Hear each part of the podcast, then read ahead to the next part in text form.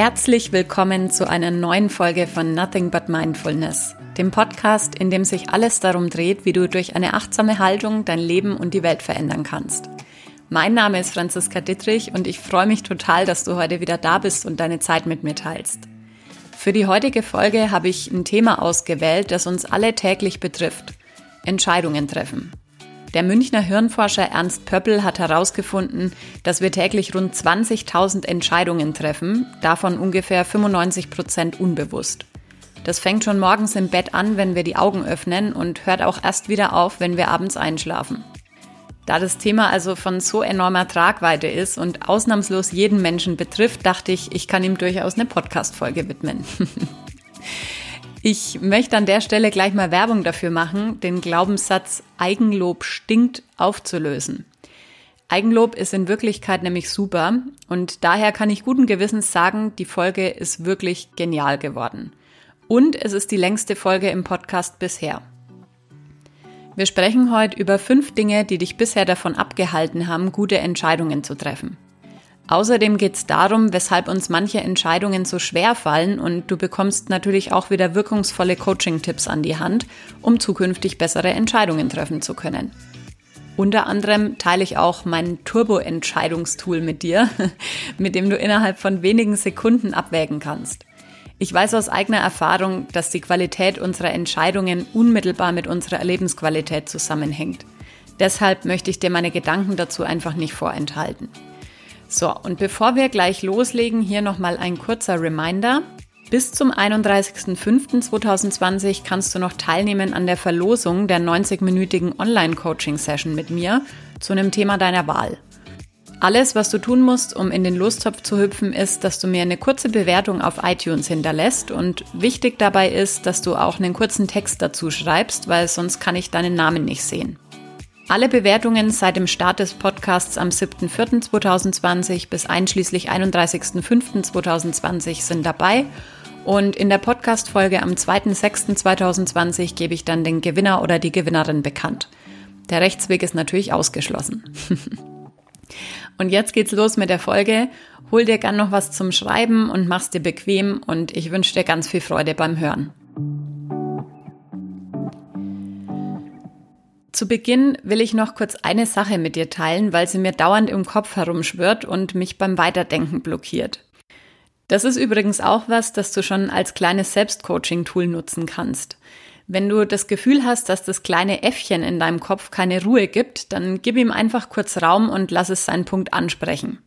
Wenn du das nämlich nicht machst, wird es im Lauf der Zeit immer lauter und lenkt dich vom Wesentlichen ab, was sich dann natürlich negativ auf deine Konzentrationsfähigkeit auswirkt. Vielleicht erinnerst du dich noch an deine Schulzeit, da gab es sicherlich auch den ein oder anderen Mitschüler, der bei seiner Wortmeldung immer ganz laut so mit den Fingern geschnippt hat, um ja nicht übersehen zu werden. Und so jemanden haben wir auch im Kopf und der meldet sich gerade bei mir. Also was ich oder mein Äffchen eigentlich sagen will, ist, dass ich im Titel der Folge ganz bewusst die Worte gute Entscheidungen und nicht richtige Entscheidungen gewählt habe. Also nicht wie du ab sofort richtige Entscheidungen treffen kannst, sondern wie du ab sofort gute Entscheidungen treffen kannst. Das habe ich deshalb gemacht, weil ich glaube, dass wir uns durch die Bewertung richtig oder falsch schon enorm selber sabotieren. Kein Mensch möchte was falsch machen. Aber mit dem Gedanken, eine schlechte Entscheidung getroffen zu haben, die man in Zukunft ja meistens wieder wettmachen kann, indem man dann als nächstes eine gute Entscheidung trifft, kann man sich durchaus anfreunden, oder? Ganz so verkehrt war der kleine Einschub jetzt ja gar nicht.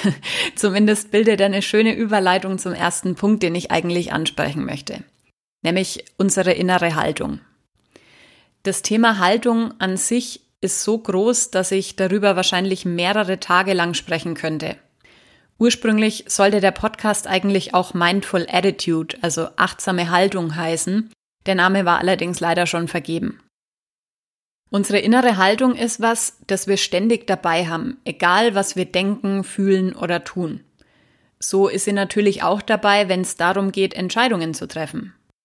Wir entwickeln diese innere Haltung schon als Kinder und orientieren uns dabei ganz stark an dem, was wir in unserem Umfeld miterleben und sehen. Wenn wir zum Beispiel immer erlebt haben, dass unsere Eltern es gemieden haben, Entscheidungen zu treffen und stattdessen gewartet haben, bis die Dinge sich von selbst regeln, tendieren wir vermutlich auch dazu. Wenn wir gesehen haben, dass unsere Eltern sehr entscheidungsfreudig und auch bereit waren, mögliche Konsequenzen zu tragen, wird sich auch das in unserem heutigen Entscheidungsverhalten widerspiegeln. Wir haben also alle bewusst oder unbewusst im Lauf unseres Lebens eine innere Haltung kultiviert, ob wir es wollen oder nicht. Vielleicht kann man sagen, dass die innere Haltung so ein Konglomerat aus unseren Glaubenssätzen, unseren Moralvorstellungen, unbewusst ablaufenden Prozessen und Werten ist. Versteh mich jetzt nicht falsch. Also, wenn du mit deiner aktuellen Haltung ein erfülltes, glückliches und erfolgreiches Leben führst, dann behalte sie einfach unbedingt bei. Mir geht's vielmehr darum, dass gerade in Krisenzeiten wie der aktuellen viele Menschen merken, dass ihre alte Haltung, ihre alten Verhaltensweisen und die vertraute Art, Entscheidungen zu treffen, einfach nicht mehr funktionieren. Wenn der Schuh also zu drücken beginnt, dann biete ich dir hiermit das Modell in einer Nummer größer an. Wie schon eingangs erwähnt, treffen wir 20.000 Entscheidungen pro Tag. Das ist eine enorme Zahl Pro Stunde wären das 833, pro Minute ungefähr 14. Also das bedeutet, in der Zeit, seit du jetzt den Podcast eingeschalten hast, hast du schon sieben mal 14 Entscheidungen getroffen. Also 91 Entscheidungen seit dem Start des Podcasts. Bei einem solchen Arbeitspensum ist es ganz klar, dass das Gehirn sich Strategien zurechtlegen muss, um am Ende des Tages irgendwie klarzukommen. Schließlich hat sie ja nie Urlaub und es warten jeden Morgen nach dem Aufwachen wieder 20.000 Entscheidungen, die getroffen werden wollen. Eine Grundlage, die unser Unterbewusstsein für seine Entscheidungen heranzieht, sind unsere menschlichen Grundbedürfnisse. Darüber habe ich in der letzten Podcast-Folge schon kurz gesprochen. Die beiden Pole unserer Grundbedürfnisse sind einerseits die Zugehörigkeit und andererseits der autonome Selbstausdruck. Wir streben also nach Liebe, Sicherheit und Vorhersagbarkeit, aber auch nach Wachstum, Innovation und Wandel. Je nachdem, wie wir jetzt gepolt sind und was wir in der prägenden Phase unseres Lebens gelernt haben, versuchen wir also mit unseren Entscheidungen immer unser vorherrschendes Grundbedürfnis zu befriedigen. Wenn du mal die großen Entscheidungen, die du bisher in deinem Leben getroffen hast, reflektierst, wirst du vermutlich sehr schnell feststellen können, welches Grundbedürfnis bei dir stärker ausgeprägt ist. Menschen, die ein stark ausgeprägtes Bedürfnis nach Zugehörigkeit haben, werden in ihren Entscheidungen beispielsweise viel eher den Gedanken mit einbeziehen, was andere davon halten. Das Ziel muss schließlich sein, dass sie auch nach der Entscheidung noch geliebt werden und ihr Harmoniebedürfnis gestillt ist. Menschen, bei denen das Bedürfnis nach Wachstum und Autonomie sehr stark ausgeprägt ist, sind hingegen eher risikobereit und probieren auch gern mal neue Dinge aus. Was andere Leute darüber denken, ist für sie eher von untergeordneter Bedeutung. Des Weiteren arbeitet unser Gehirn auch nach der sogenannten Rekognitionsheuristik. Das bedeutet, dass wir aus mehreren Optionen, die uns zur Verfügung stehen, meistens die bevorzugen, die wir schon kennen, also die uns vertraut zu sein scheint. Das ist übrigens auch gerade in Krisenzeiten wie der aktuellen sehr wichtig zu wissen. Diese Funktionsweise des Gehirns machen sich nämlich auch die Medien zunutze. Je öfter Dinge wiederholt werden, im aktuellen Fall also zum Beispiel Katastrophenmeldungen, desto vertrauter scheinen diese Meldungen unserem Gehirn und desto eher beurteilen wir diese Dinge auch als die Wahrheit. Es wird zum Beispiel im Zusammenhang mit Covid-19 immer nur von den Todesfällen und den Infizierten gesprochen. Die Genesenen werden maximal in einem Nebensatz erwähnt. Es ist also offensichtlich nicht gewünscht, dass wir uns auf Genesung und Gesundheit fokussieren, sondern auf Infektion, Krankheit und Tod. Unserem Gehirn wird suggeriert, Covid-19 ist gleich Gefahr, Krankheit und Tod. Dazu habe ich vor einiger Zeit auch mal eine interessante Studie gelesen. In der Studie wurden einer bestimmten Gruppe an Probanden immer wieder ganz komische Buchstabenkombinationen in die Tageszeitung geschmuggelt, die so eigentlich überhaupt keinen Sinn ergeben. Die andere Gruppe hatte diese Buchstaben nicht in ihren Zeitungen. Nach einer Weile wurde dann eine Umfrage gestartet und es wurden beiden Probandengruppen mehrere Buchstabenkombinationen vorgelegt mit der Frage, hinter welcher der Kombinationen sich wohl eher etwas Positives verbergen könnte.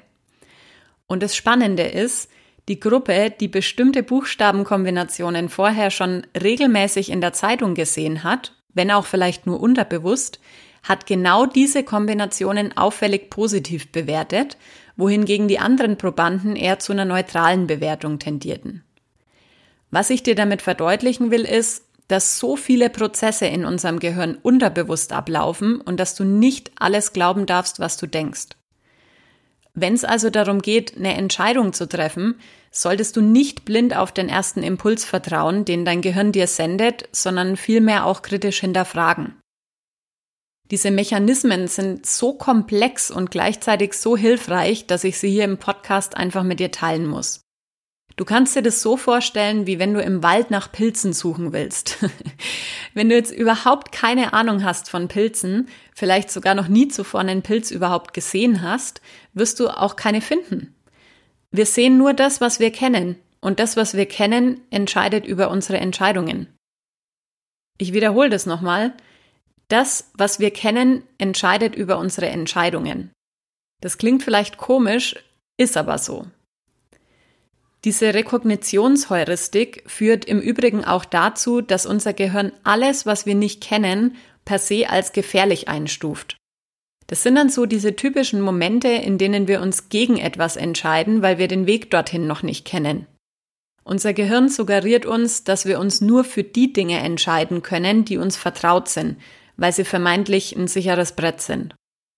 Das führt dazu, dass wir unsere Komfortzone nicht verlassen und immer im selben Terrain herumdümpeln, auch wenn wir dort vielleicht unzufrieden sind. Sei es jetzt im Job, in der Beziehung, im Lebensmodell oder oder oder. Sicherlich hast du auch schon von selbsterfüllenden Prophezeiungen gehört. Auch diese hängen mit unserer inneren Haltung zusammen. Je nachdem, welche Prägungen du in deinem Leben mitbekommen hast, wirst du was eher für möglich oder für unmöglich halten. Diese Prägungen entscheiden also maßgeblich darüber, wie glücklich, erfüllt und erfolgreich du lebst. Das ist nur dann zu deinem Nachteil, wenn du dir nicht darüber bewusst bist. Sobald wir etwas an die Oberfläche heben, also Licht darauf werfen, kann sich's verändern. Wenn du also zum Beispiel bisher die feste Überzeugung hattest, mit X oder Y kann man kein Geld verdienen, wirst du dementsprechend auch deine Entscheidungen treffen und dadurch auch die zugehörigen Resultate in deinem Leben sehen. Du kannst dir sicher sein, dass ausnahmslos alles, was du heute im Außen siehst, ein Produkt deiner inneren Realität ist. Auch wenn es schmerzhaft sein mag, das anzuerkennen und anzunehmen. Das Gute daran ist aber ja, dass du dein Leben im Außen jederzeit ändern kannst, indem du deine innere Haltung dazu veränderst. Viele Menschen glauben immer, wenn man erwachsen ist, hört das Wachstum auf, nur weil man es eben von außen nicht mehr sehen kann. Das ist aber natürlich vollkommener Quatsch. Dank der Neuroplastizitätsforschung wissen wir heute, dass unser Gehirn sich bis an unser Lebensende immerzu verändern kann. Das ist natürlich aber auch Arbeit. Es genügt jetzt nicht, dass du dir einfach die Podcast-Folge hier anhörst. Du musst natürlich anschließend auch ins Tun kommen. Neue Entscheidungen treffen, alte Glaubenssätze hinterfragen und neue selbsterfüllende Prophezeiungen in die Welt setzen, die dir bei der Erreichung deiner Ziele dienlicher sind. Hierzu will ich dir noch ein kurzes Beispiel aus meinem Leben erzählen.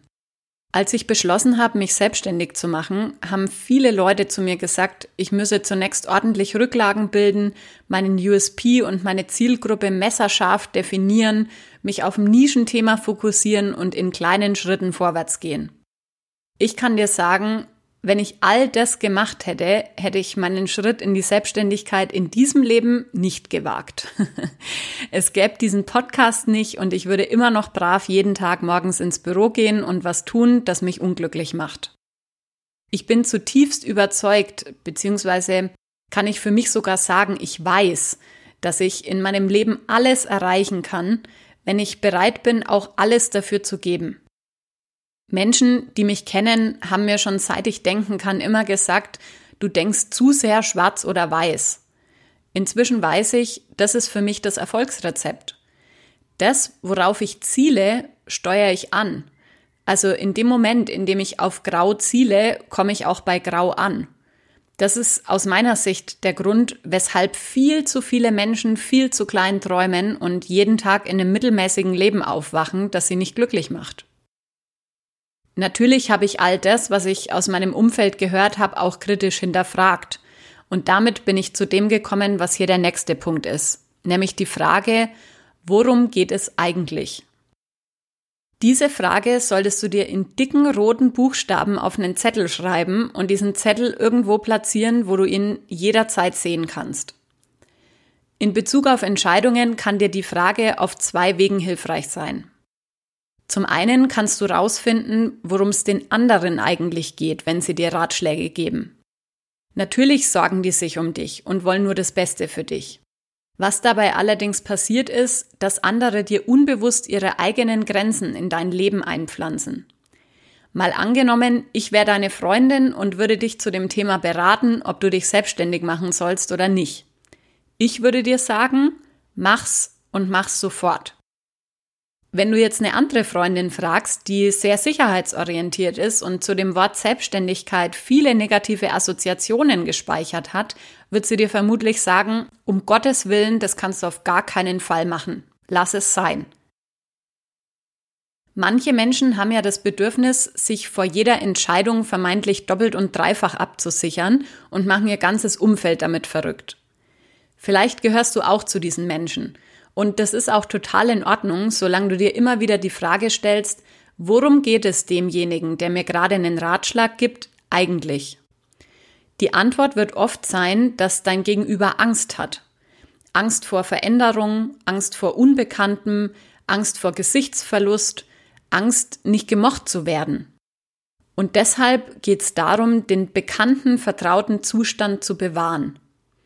Vergiss nicht, dass andere niemals Entscheidungen für dein Leben treffen können, solange du kein kleines Kind bist und diese anderen nicht deine Eltern sind. wir Menschen können keine rationalen Entscheidungen treffen, bei denen wir unsere Gefühle einfach ausblenden. Ein gut gemeinter Tipp an der Stelle ist auch der, dass du bei deinen Entscheidungen immer nur die Menschen befragen solltest, die schon dort sind, wo du hin willst. Das klingt jetzt vielleicht ein bisschen hart, aber selbst die Menschen in unserem nächsten Umfeld wie Partner oder Familie sind an dieser Stelle oft nicht die qualifizierten Gesprächspartner für solche Gespräche. Natürlich kannst du sie trotzdem anhören. Allerdings solltest du deine Entscheidungen nicht von ihrer Meinung abhängig machen, weil sie können schlichtweg nicht wissen, wie etwas sein wird, wenn sie selbst noch nicht dort waren. Das beste Beispiel an dieser Stelle sind wahrscheinlich Restaurantempfehlungen. Ich kann dir doch kein Restaurant empfehlen, in dem ich selber noch nie gegessen habe. Und selbst wenn ich dort schon gegessen habe und begeistert bin, heißt es noch lange nicht, dass auch du es sein wirst. Einfach weil du du bist und ich ich bin. Ich will dir mit diesem Beispiel aufzeigen, dass es bestimmte Dinge gibt, bei denen wir mit zweierlei Maß messen. Es leuchtet dir ein, dass ich dir kein Restaurant empfehlen kann, in dem ich noch nicht gegessen habe aber es leuchtet dir nicht ein, dass ich der falsche Berater für deine Lebensentscheidungen bin, wenn ich selbst derartige Entscheidungen noch nicht getroffen habe. Verstehst du, was ich meine? Die Frage, worum es eigentlich geht, solltest du dir natürlich nicht nur in Bezug auf andere stellen, sondern auch in Bezug auf dich selbst. Also worum geht's mir eigentlich? Ich habe fast sechs Jahre im Vertrieb gearbeitet und diverse Schulungen besucht, in denen es um Einwandbehandlung ging. Es ging also immer darum, herauszufinden, ob Menschen wirklich ernstzunehmende Einwände haben oder ob es sich nur um Vorwände handelt. Ein klassischer Vorwand ist, ich habe keine Zeit.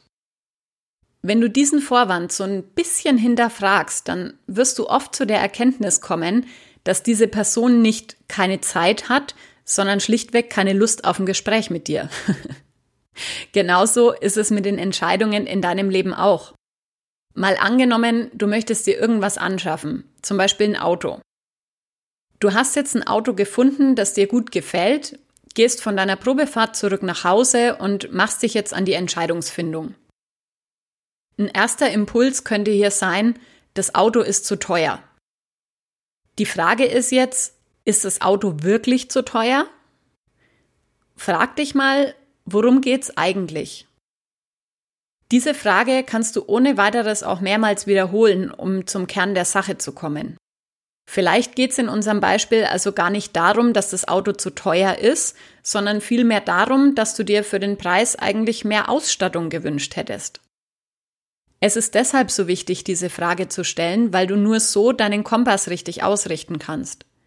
Wenn du bei es ist zu teuer bleibst, gibst du deinem Gehirn die Information, dass es ab sofort bitte nach günstigeren Autos Ausschau halten soll. Es sucht nach einer Lösung für das Problem zu teuer. Wenn du dich allerdings hinterfragst und deinem Gehirn mitteilst, worum es eigentlich geht, nämlich mehr Ausstattung, dann sagst du ihm automatisch auch, such nach einem Auto mit mehr Ausstattung. Ich habe das in meinen vergangenen Podcast-Folgen ja schon häufiger erwähnt. Unser Gehirn ist unser treuster Diener, wir müssen es nur richtig programmieren. Diese Frage nach dem eigentlichen Grund kann natürlich in manchen Fällen auch zu schmerzhaften Antworten führen, weil sie dich mit deinen tiefsten Ängsten in Berührung bringt. Am Ende wartet dafür aber immer eine riesige Belohnung auf dich. Du hast also die Wahl. Entweder du konfrontierst dich mit der Frage und hast die Möglichkeit, ein für alle Mal das aufzulösen, was dich einschränkt und behindert, oder du stellst dir diese Frage nicht und lebst dein Leben lang eben mit einer latenten Unzufriedenheit.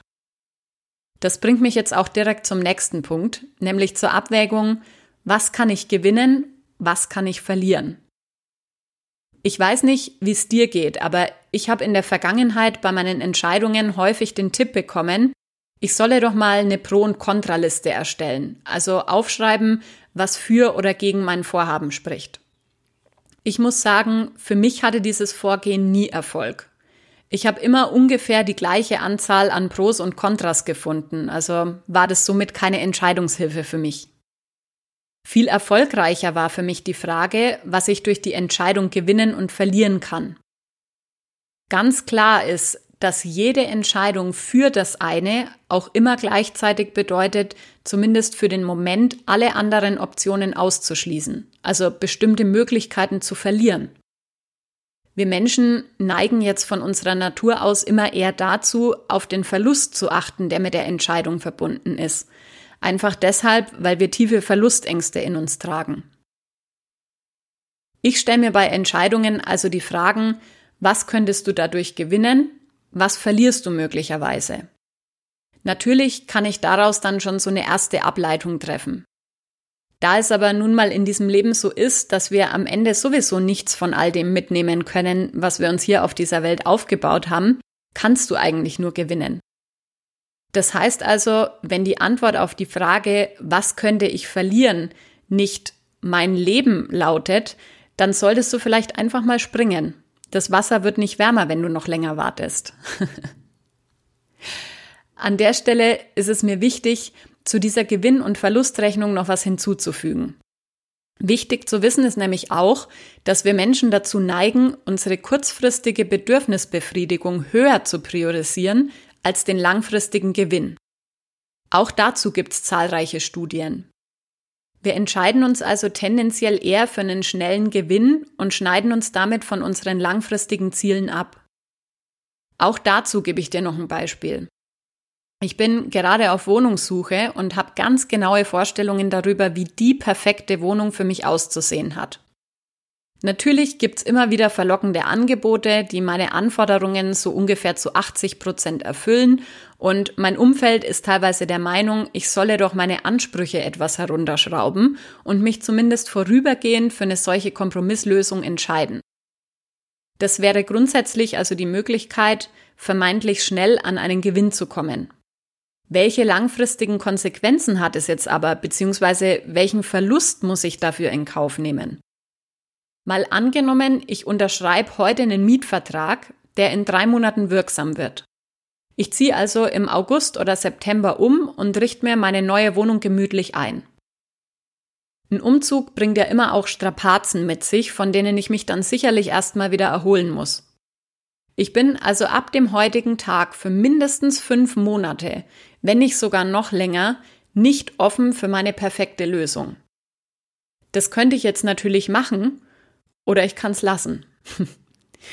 Ich bin inzwischen so weit, dass ich in meinen Entscheidungen gerne hin und wieder auf die ein oder andere schnelle Bedürfnisbefriedigung verzichte, wenn ich überzeugt davon bin, dass mein langfristiger Gewinn dadurch exorbitant größer ist. Und es gilt natürlich nicht nur für eine Wohnung, sondern auch für einen Job oder eine Beziehung oder alles mögliche andere. Wenn du Entscheidungen triffst, solltest du also auch immer die langfristigen Konsequenzen im Blick haben. Das gilt übrigens auch für Nichtentscheidungen, also für die Fälle, in denen du bewusst keine Entscheidung triffst, das Leben oder andere Menschen das aber natürlich trotzdem für dich übernehmen. Zu einer guten Entscheidung gehört es also auch dazu, eine ganz ehrliche Gewinn- und Verlustrechnung aufzustellen. Das klingt vielleicht fürs Erste sehr einleuchtend, ist aber in der Praxis manchmal dennoch sehr schwer umsetzbar. Vielleicht kennst du das auch. In manchen Fällen wälzen wir Woche um Woche einen Gedanken und kommen einfach nicht zu einem Schluss. Woran das liegt? Vermutlich an so einem inneren Kampf unserer eigenen Werte. Und das ist auch der nächste Punkt. Die Werte, die uns in unserem Leben leiten, sind stark motivierend und sinngebend. Sie entscheiden darüber, ob wir was haben wollen und uns darauf hinbewegen oder ob wir was nicht haben wollen und uns davon wegbewegen. Neben unseren Grundbedürfnissen, Gefühlen und Motiven sowie der unbewussten Gewinn- und Verlustrechnung sind es auch unsere Werte, die uns als innerer Kompass dienen und mitbestimmen, wie wir Entscheidungen treffen. In meinen Workshops finde ich es immer wieder sehr spannend, von meinen Teilnehmern zu erfahren, wer denn auf Anhieb die fünf wichtigsten Leitwerte in seinem Leben aufzählen kann. Die Zahl der Menschen ist jedes Mal verschwindend gering. Und die Tatsache, dass wir die Werte nicht aufzählen können, bedeutet jetzt aber ja nicht, dass wir nicht trotzdem von diesen Werten geleitet werden.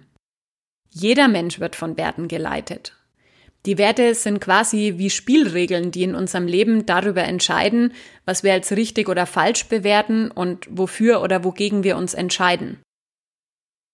Falls du deine wichtigsten fünf Werte gerade nicht nennen kannst, dann drück an dieser Stelle gern kurz mal auf Pause und mach dir so ein paar Gedanken. Es gibt in unserem Leben immer wieder Entscheidungen, die uns sehr leicht fallen und solche, für die wir vermeintlich einfach keine Lösung finden. Stell dir diese wichtigsten fünf Werte mal vor wie deinen inneren Vorstand. Um das zu verdeutlichen, verrate ich dir jetzt, wer in meinem inneren Vorstand vertreten ist. Dort sitzen die Freiheit, die Sicherheit, die Ehrlichkeit, die Loyalität und die Integrität. Jede meiner Entscheidungen muss also einmal durch dieses Gremium und wird von jedem der Vorstandsmitglieder kritisch beäugt. Jetzt ist es in der Realität meistens so, dass nicht jedes Vorstandsmitglied die gleiche Stimmgewalt hat. Es gibt also immer Vorstandsmitglieder, die mehr zu sagen haben als andere. Die Werte haben also explizit oder implizit unterschiedliche Prioritäten in unserem Leben.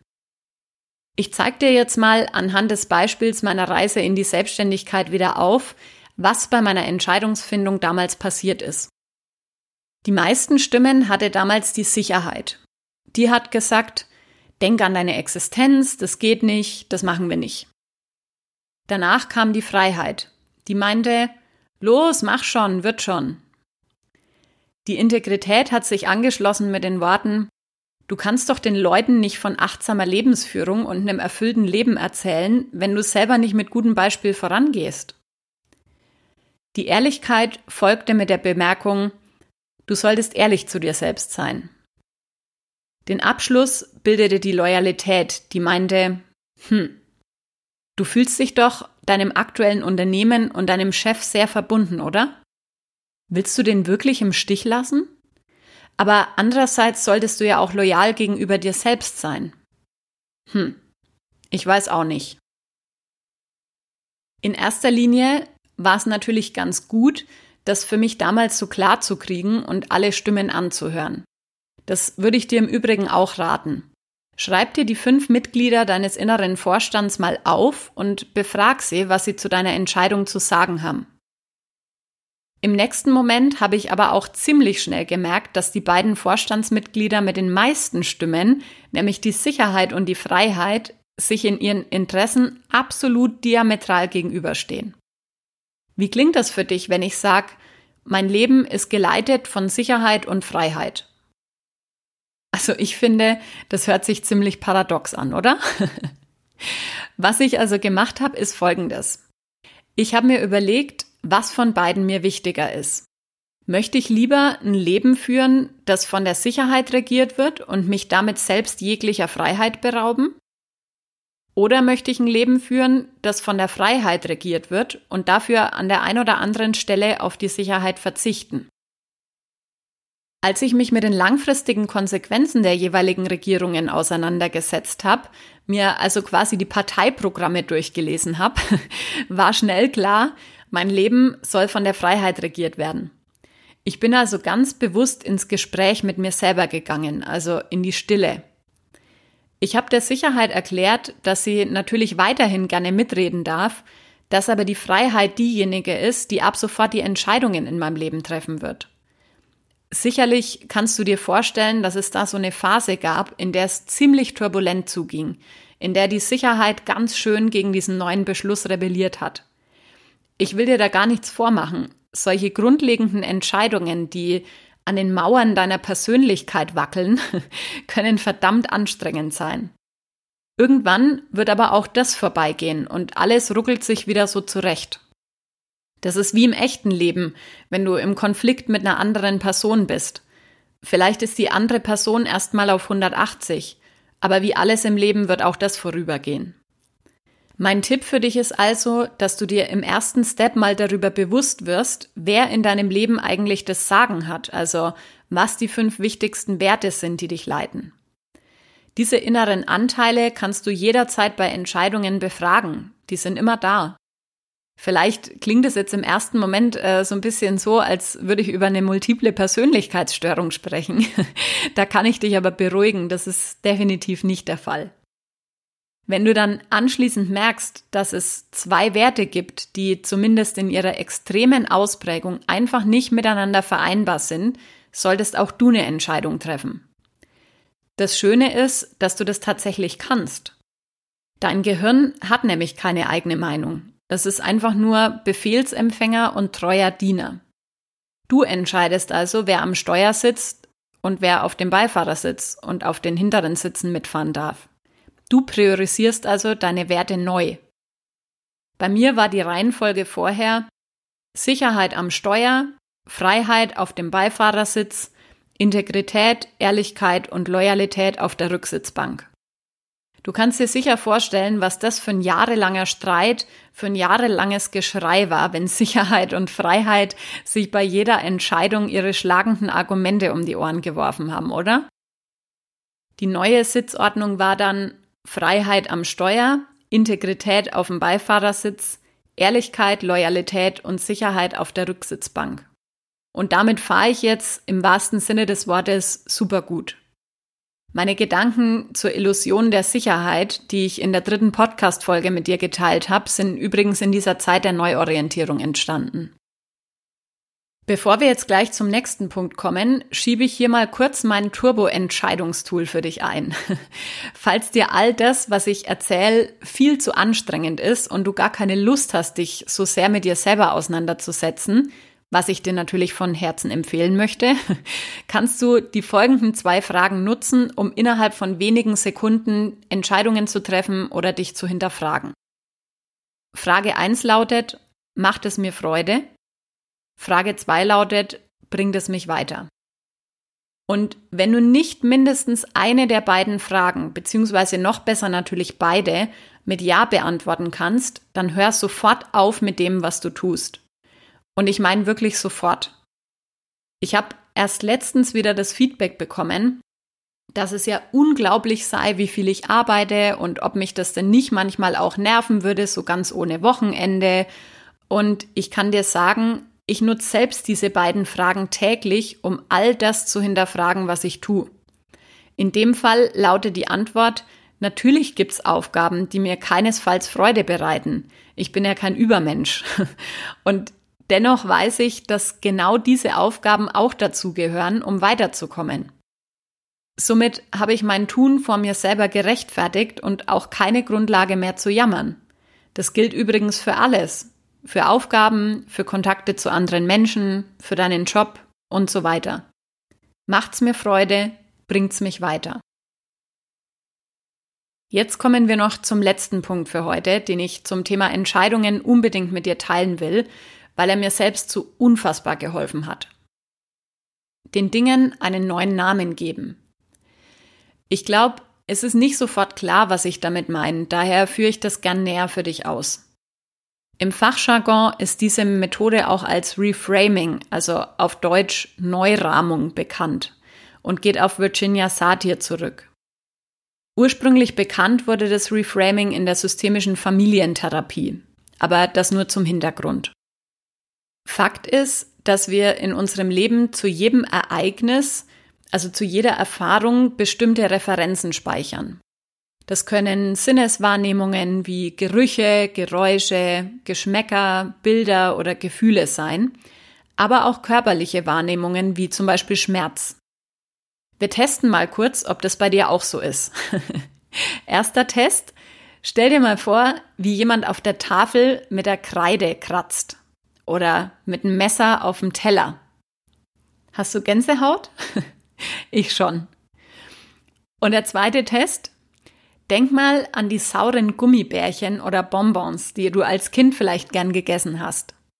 Merkst du das Gefühl in deinem Mund? Das sind jetzt ganz banale Beispiele, aber so funktioniert es tatsächlich mit allem, was wir erleben und erfahren. Je stärker eine Situation emotional aufgeladen ist, desto intensiver sind auch die Referenzen, die wir damit verknüpft haben. Sobald uns also im Außen irgendwas triggert, das an eine vergangene Erfahrung anknüpft, stellt uns das Gehirn zugehörige Gefühle, Gedanken, aber auch Körperwahrnehmungen bereit. Sicherlich hast du sowas auch schon wahrgenommen. Zum Beispiel dann, wenn im Außen eigentlich etwas recht Unbedeutendes passiert, deine Reaktion darauf aber sehr intensiv und emotional ist.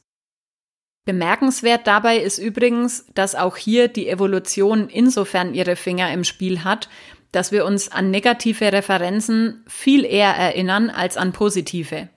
Das hat einfach den Grund, dass wir uns früher eher das einprägen mussten, was unser Leben in Gefahr bringt, als das, was uns gut tut und positive Emotionen hervorruft. Das Reframing, also die Neurahmung unserer Referenzen, lässt sich ganz einfach so beschreiben, dass wir einer bestimmten Erfahrung, die wir gemacht haben, eine neue Bedeutung, einen neuen Namen oder auch einen neuen Sinn geben. In dem Wort Reframing steckt ja das Wort Frame, also Rahmen. Das heißt, dass unsere Sicht auf die Dinge ja immer eingegrenzt ist, je nachdem, welche Erfahrungen wir in der Vergangenheit gemacht haben. Gleichermaßen bedeutet das aber ja auch, dass das Gesamtbild ein viel größeres ist und dass wir, wenn wir unsere Perspektive verändern, auch automatisch andere Dinge sehen können als vorher. Da das jetzt vielleicht im ersten Moment so ein bisschen abstrakt für dich klingt, will ich dir das Ganze nochmal an einem Beispiel verdeutlichen.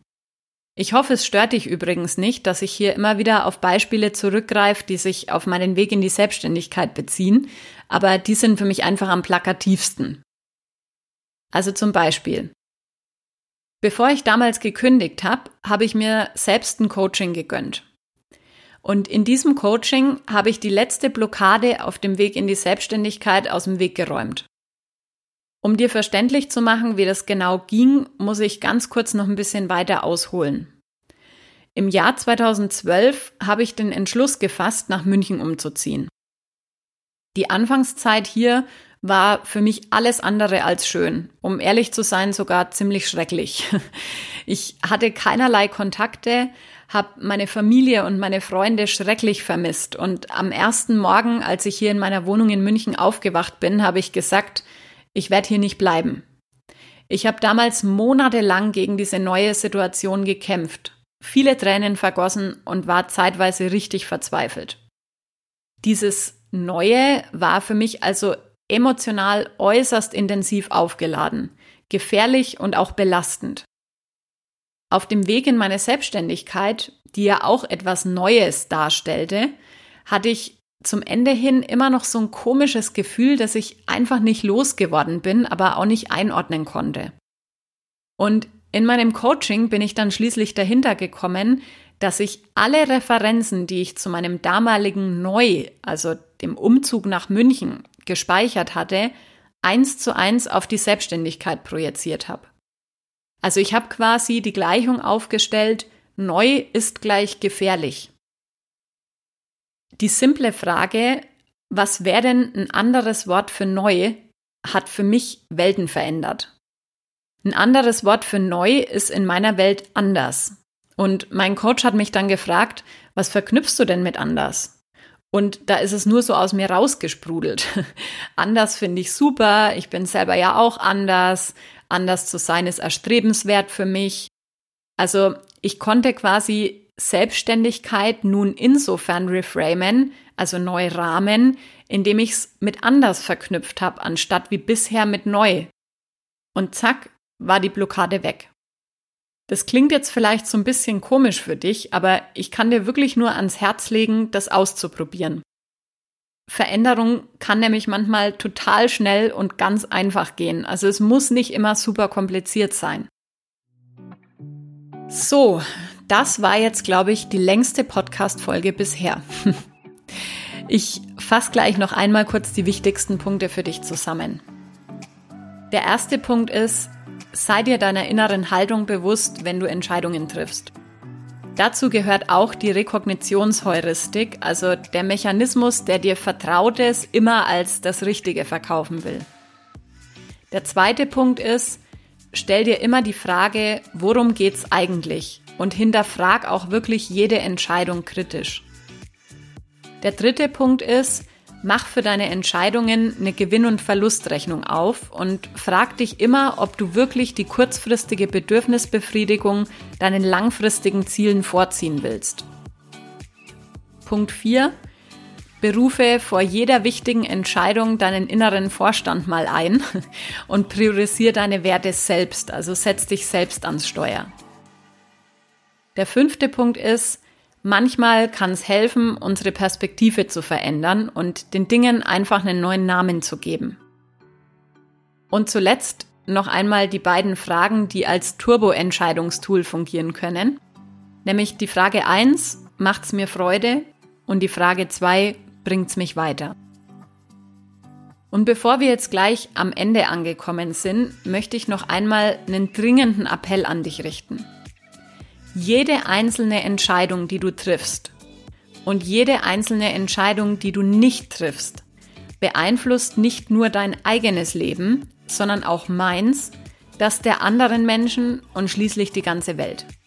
Und zwar angefangen bei der Entscheidung, ob du morgens als erste Amtshandlung nach dem Aufwachen zum Smartphone greifst, bis hin zu der Entscheidung, ob du für deine Berufung losgehst, wie du deine Beziehungen gestaltest, deine Kinder erziehst und anderen Menschen auf der Straße begegnest. Und bitte, bitte, bitte, das ist wirklich eine Bitte, die von Herzen kommt, tu uns allen den Gefallen und triff in Zukunft gute, ganzheitliche und vor allem umsichtige Entscheidungen. Frag dich dazu jeden Abend, bevor du schlafen gehst, wenn es heute vorbei wäre, wäre es okay? Habe ich alle Entscheidungen nach bestem Wissen und Gewissen getroffen? Und ich danke dir, dass du noch da bist und die Folge wieder bis zum Ende angehört hast. Ich hoffe, du fühlst dich jetzt so ein bisschen sicherer im Treffen von Entscheidungen und hast ein paar Tools an der Hand, die du einsetzen kannst, wenn du in der Situation gerade mal nicht weiterkommst. Ich freue mich riesig, wenn du diese Folge wieder mit all deinen Freunden, Bekannten und Kollegen teilst und das ist einfach die schönste Wertschätzung, die du mir entgegenbringen kannst. Und natürlich freue ich mich auch über jede einzelne Nachricht, die mich zum Podcast erreicht. Auf Instagram, LinkedIn, Xing, Facebook, per E-Mail oder auch auf anderen Wegen. Danke, danke, danke dafür. Und zum Schluss hoffe ich, dass du nächsten Dienstag wieder dabei bist. Bis dahin, Pass auf dich auf, lass es dir gut gehen, alles Liebe für dich und denk dran, nothing but mindfulness. Bis bald!